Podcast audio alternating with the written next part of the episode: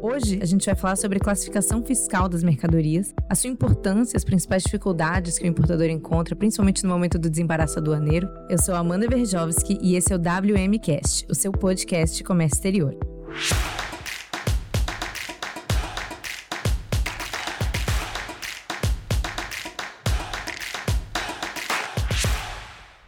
E para isso a gente tem uma convidada super especial, Tatiana Rocha. Ela é despachante aduaneira, atua há 25 anos em comércio exterior. Então, Tati, seja super bem-vinda. É um prazer falar com você. Muito obrigada. Estou muito feliz pelo convite. Estou adorando os podcasts e, assim, eu acho maravilhoso isso, né? Trazer uma informação bem pontual e bem rapidinha, né? Para os nossos clientes e aqueles também que têm interesse na área de comércio exterior. É muito bom. Muito obrigada. Imagina. Agora eu queria que você contasse um pouquinho pra gente sobre a sua atuação, como que, como você começou, é, em poucas palavras, assim, queria que você contasse para o nosso ouvinte.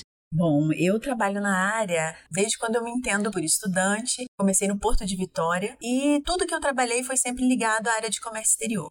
Entrei para a área de despacho aduaneiro, me tornei despachante antes mesmo de me formar em direito. Então, é, foi algo que me atraiu em continuar na área e não mudar para o direito. E como eu trabalhava muito ligada, sempre trabalhei muito ligada à fiscalização, eu acompanhei a evolução de todas as etapas. Então, passei por toda essa evolução acompanhando junto com a fiscalização. Não só isso, com relação à classificação fiscal, passei pela época onde teve a questão sobre multifuncionais, isso foi muito importante, muito movimentou muito o mercado, uhum. porque começaram a vir os equipamentos multifuncionais e aí, aonde você classifica? Entrando um pouquinho sobre o sistema harmonizado e as NCMs, eu queria que você contasse um pouco, principalmente sobre a atualização periódica. A gente falou disso no nosso podcast sobre equipamentos fotovoltaicos, que os módulos né, passaram por uma alteração na NCM recentemente, nesse ano de 2022. Então, eu queria que você contasse um pouco para o nosso ouvinte sobre isso e desse um contexto, né? É, o que que acontece? A classificação fiscal, ela vem lá de 1947. Na época, eram 117 países, alguma coisa assim. Hoje, até o início desse ano, o último levantamento que a gente fez, eram, são 200 países que estão dentro Uau. desse acordo. Então, nesse acordo faz com que o quê? Que aquela, aquele, aquele conjunto de números eles componham uma identificação da mercadoria, para que eu não precise escrever o nome da mercadoria inteira, para que ela vá para um determinado país, foi criado esse código. Aí, os, é, dentro desses seis números, os quatro últimos são utilizados um aperfeiçoamento de cada país, de uma forma bem mais minuciosa, entendeu? Então, ele vem, ele é um, é um contexto histórico, né, do comércio internacional, essa nomenclatura. Ela vem exatamente para facilitar o comércio entre os países, né? E com isso facilitam outras coisas internas também. Não, com certeza. É basicamente é para dizer que um controle tem que ser um controle aqui na China, nos Estados Unidos, em qualquer país, né? Verdade, verdade. É a possibilidade de você estar tá falando os quatro primeiros NCMs a, tanto aqui como na China, saber mais ou menos do que, que você está, de que mercadoria você está tratando. E no Brasil, a gente criou, né, não só no Brasil como nos países englobados pelo Mercosul, a gente hoje utiliza a NCM, né, que é a nomenclatura comum do Mercosul. Isso aí, isso aí. Ela é, ela é o que é adotada em todos esses 200 e poucos países aí, desses 200 países, né? Então, a, a cada cinco anos, eles se reúnem e fazem uma nova análise em cima da demanda de cada país. Por que, Tati? Porque precisa precisa de uma melhora. Por exemplo, esse ano. Esse ano nós tivemos essa evolução dos fotovoltaicos, né? Muito se, se falou a respeito, mas é, internamente aqui a gente sabe como que isso daí é, foi uma questão pontual de interpretação. Mas, por exemplo, um exemplo muito bom são os drones. Os drones antes eles ficavam, era uma luta para você classificar um drone. Como que ele pode ser tratado? Então, se você olhar dentro do sistema da Receita, saíram inúmeras é, consultas de classificação fiscal. Recentemente. Recentemente. Então, o que, que aconteceu? Devido a essa demanda, saiu uma classificação específica para os drones. Um uhum. tratamento especial. É, vai vir, ainda faltam alguns ajustes que eles precisam mexer na NEST para trazer um texto mais claro para quem vai fazer a classificação, o fiscal que vai trabalhar com esse produto produto ele entenda exatamente se aquele produto ele vai estar naquela posição ou não. Outro importante foram os smartphones. Eles foi criado uma NCM para eles. E na parte de telecomunicações também abriram algumas NCMs que foram assim de suma importância para você trazer uma pontualidade maior, uma identificação melhor do produto que está vindo. Aí não fica nem dúvida nem para o importador nem para a Receita Federal, gerando uma segurança, né?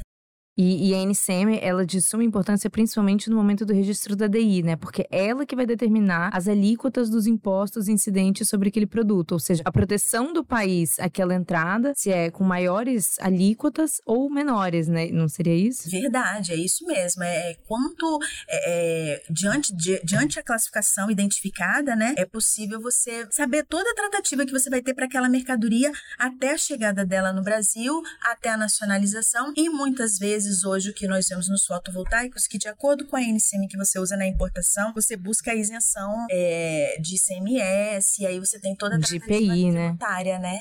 E Tati, se você pudesse dizer assim, ah, qual, qual a maior dificuldade você acha que, ao longo dos seus 25 anos de experiência nesse setor, se você pudesse dizer assim, ah, hoje eu enxergo que a maior dificuldade para mim, como despachante, no momento da classificação é X. Para classificação, ainda a gente encontra um, o problema de você identificar a mesma mercadoria, porque muitas vezes, quando você questiona muito o cliente, como é que é isso, como que ele funciona, o que que ele faz, às vezes ele fala assim... Até o exportador, né? É, por que, que você quer saber tanta informação? Nós tivemos um processo há pouco tempo que foi de produto químico. Era difícil identificar qual era o produto. Porque aí você tem que pegar toda a composição toda dele, né? A composição dele, para que, que ele ia servir, se ele tinha anuência ou não de alguns órgãos. Enfim, o sucesso do processo ocorreu, mas foi um trabalho, tipo assim, vamos botar aí, para uma, uma, umas duas NCMs, nós gastamos quase um mês e meio.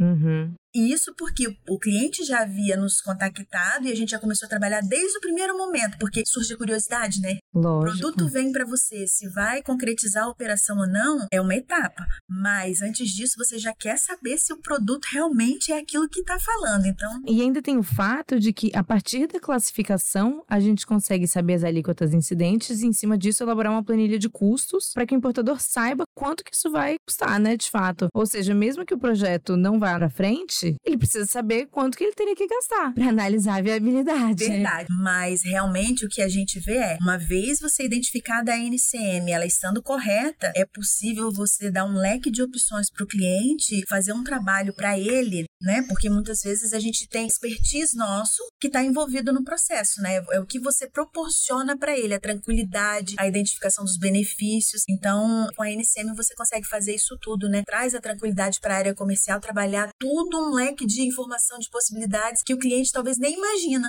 E outra coisa que eu queria te perguntar é sobre, sobre os órgãos anuentes. Como que o despachante aduaneiro, ele fica sabendo se há anuência ou não de um órgão, ou, por exemplo, se um produto não tinha anuência e passa a ter, como que o despachante aduaneiro, ele consegue enxergar isso, esse panorama, a partir da NCM apresentada? É, é, a gente, na realidade, o despachante aduaneiro, ele tem que ele tem que estar tá navegando em todos os órgãos anuentes, ele tem que estar tá sabendo o que acontece em todos os órgãos, em tudo, em tudo que está de mais atual. Então, primeiro, a gente acompanha pela legislação. A gente está sempre buscando o melhor material, o melhor nível de informação, seja diário oficial, seja através de assinaturas, contato com outros colegas e até mesmo a nossa própria operação, entendeu? Muitas vezes você está ali atuando num determinado produto, mas você acaba tendo contato com a fiscalização e você acaba conversando sobre outros produtos. Então, isso faz com que você tenha uma expertise maior. Então, além da gente acompanhar na forma de legislação, é o nosso trabalho ali junto mesmo a todos os órgãos. Por exemplo, nós tivemos esse caso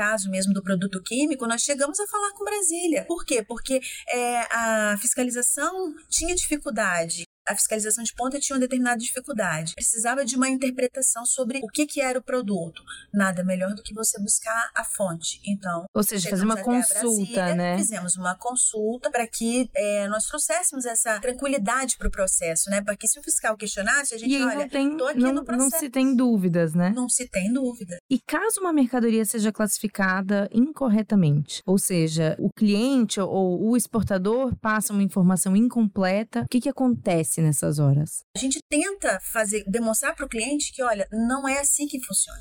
Você tem que classificar o seu produto correto. Por quê? Porque existe uma cadeia. Você não vai só importar. Você vai importar, você vai vender, você vai emitir nota. Existe toda uma cadeia no processo aí que tem que ser respeitada. Até porque a NCM ela vai na nota fiscal é. nacional. É, então. E, mas, mas e se o importador de má fé fizer isso sozinho, o que que acontece? Vamos lá, de má fé. De má fé, o que, que pode acontecer? Direto, o fiscal faz uma exigência fiscal de reclassificação. ele vai aplicar uma multa em cima disso. Ele vai passar pelo processo, ele vai registrar, vai parametrizar. Aí, aí, o fiscal identificou, porque hoje a Receita Federal, ela trabalha com um sistema muito inteligente. Ela trabalha com uma inteligência artificial muito poderosa. Que muitas vezes a DI deu verde, ah, mas por que a DI avermelhou? Ou por que a DI amarelou? porque o fiscal, dentro do sistema dele, dentro do perfil dele, ele consegue identificar o risco daquela operação. Existem alertas que aparecem para ele. Então, ele, enquanto fiscal, ele pode direcionar, ele fala, ah, não, esse daqui pode gerar, é, tem a possibilidade de uma multa? Tem a possibilidade de uma multa. Então, ele pode direcionar para o canal amarelo ou vermelho para identificar.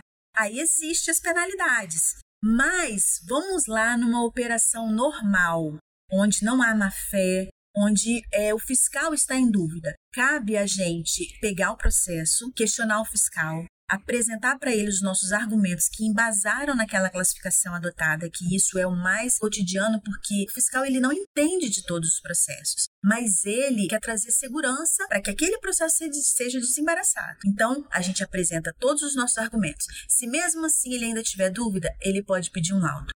Ah, ele já tirou a dúvida. O processo seguiu, ok, ele vai desembaraçar. Não, ele a dúvida se afirmou com laudo, então ele vai pedir reclassificação. Aí a gente vai ter que recolher multa. Sobre o valor da mercadoria. Isso aí. E se houver a diferença de imposto, mais a multa reduzida, né, em cima da diferença do imposto a ser recolhido. Então tem todo esse essa situação aí, esse recolhimento. Que, e, sem falar que essa carga vai ficar parada num porto de destino pagando armazenagem, né? Pois é. Por isso que é importante a gente estudar o produto antes, a gente questionar o importador, por que, que ele veio com aquela NCM sugerida, a gente ter todos os argumentos, por quê? Porque se o fiscal parar o processo, a gente sabe, hoje a gente trabalha com custo reduzido, então o menor tempo que a carga ficar parada no porto é melhor para o importador. Então o que, que a gente faz? A gente já apresenta para o fiscal os nossos argumentos, se possível no mesmo dia. E o fiscal hoje, oficialmente, tem quanto tempo para apresentar uma resposta depois que a gente entra com essas informações, por exemplo, com o manual, com a justificativa da nossa classificação?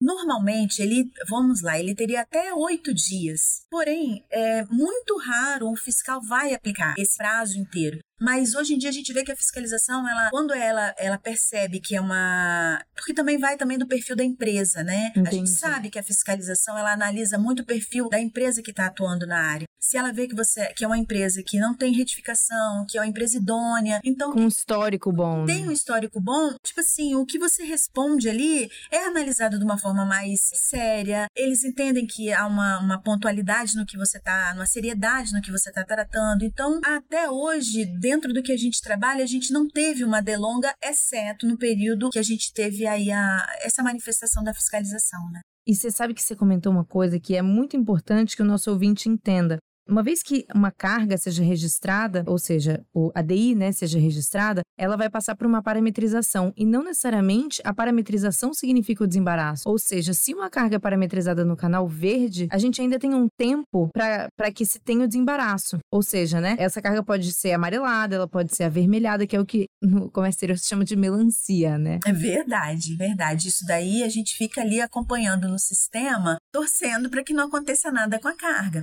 Existem algumas situações que a gente sabe, ah, tal produto está sendo analisado, então provavelmente vai dar, ela vai ser direcionada. Muitas vezes ela não é direcionada porque a gente fez a informação correta dentro do sistema, com as pontuações que o fiscal precisa ver, que muitas vezes ele poderia parar, mas quando ele olha a descrição ou algum detalhe que consta dentro da DI, ele fala assim: não, epa, esse daqui tá certinho.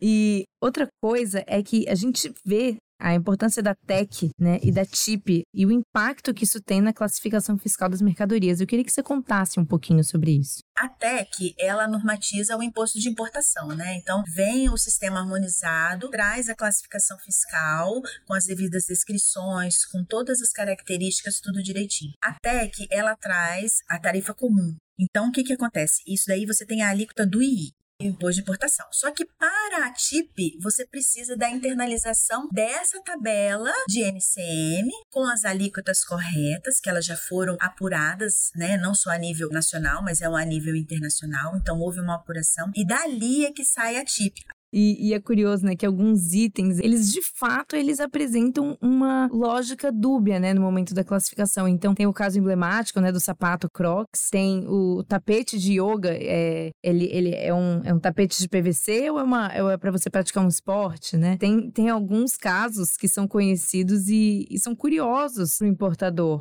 Sim, existem esse, esses casos realmente eles ca causam uma, uma, uma, polêmica, né, com relação à classificação a ser usada. Só que aí vem o que? Vem a consulta de classificação fiscal, que ela faz o que? Ela, ela traz uma segurança para o seu processo de importação. Você entende que aquela NCM é adequada, porém existe uma dúvida. Aí você entra com o processo de consulta de classificação fiscal, que hoje está sendo analisado de uma forma bem rápida, né? Vamos dizer assim, de anos passados. Hoje ela está demorando no máximo seis meses para você ter um resultado, pode ser até que tenha menor prazo agora, mas uma vez que você entra com o processo de consulta, você está resguardado, porque até que saia o resultado, o fiscal ele não pode parar o seu processo, porque ele está sob consulta. E aí, depois que sai o resultado da consulta, você tem um prazo para fazer o ajuste de recolhimento, uhum. se houver, para você ajustar a sua classificação se for necessária ou não. Então isso aí te traz uma segurança no uhum. processo, né? Além de demonstrar toda uma boa fé de fato do importador de querer entender a melhor classificação. A gente vê muito assim, ah, qual, qual que é a NCM do meu produto versus onde que meu produto se encaixa dentro de quais NCMs, né? Porque é, qual que é a diferença entre as duas? O meu produto pode se enquadrar, por exemplo, o, o tapete de yoga, ele pode se enquadrar como tapete de PVC?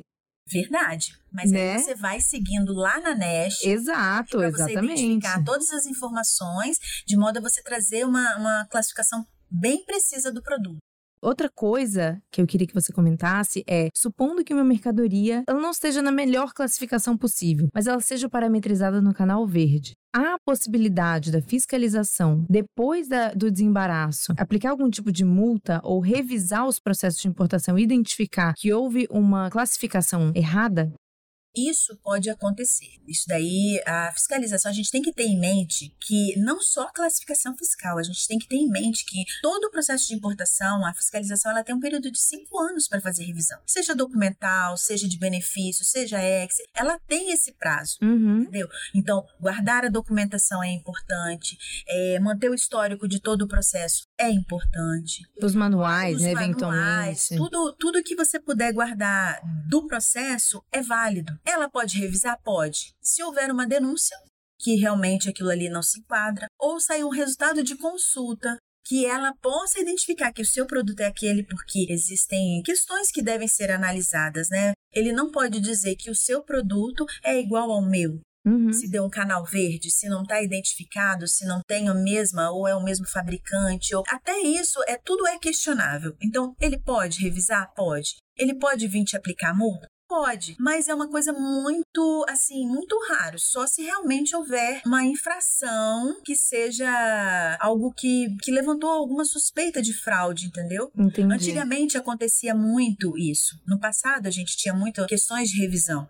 entendeu? Hoje em dia menos. Hoje em dia é menos. A NCM está mais clara, as operações estão mais claras. A Receita Federal hoje trabalha de uma forma mais é, até digital, né? Sim, a inteligência artificial da Receita proporciona isso, entendeu? uma segurança tanto para eles, tanto que hoje em dia a parametrização em verde ela é muito maior do que era antigamente. Antigamente o verde era obrigatoriamente passava pelo processo manual do fiscal, né? Ele, ele era muito era uma operação muito manual. Hoje em dia a Receita Federal ela é inteligente. O fiscal ali, ele trabalhar com a inteligência dele, uhum. com o que ele a análise do que o sistema está dando para ele de informação, o expertise que ele tem de operações que ele vê no Brasil inteiro. Então, quer dizer, é muito difícil o fiscal parar um processo ou que ele não tenha problema ou que seja realmente algo que ou ele vai parar de forma assertiva mesmo, porque ele sabe que aquela operação com aquela determinada mercadoria ela está identificada. Ele já tem esse esse esse, esse know-how, né, a partir de operações anteriores.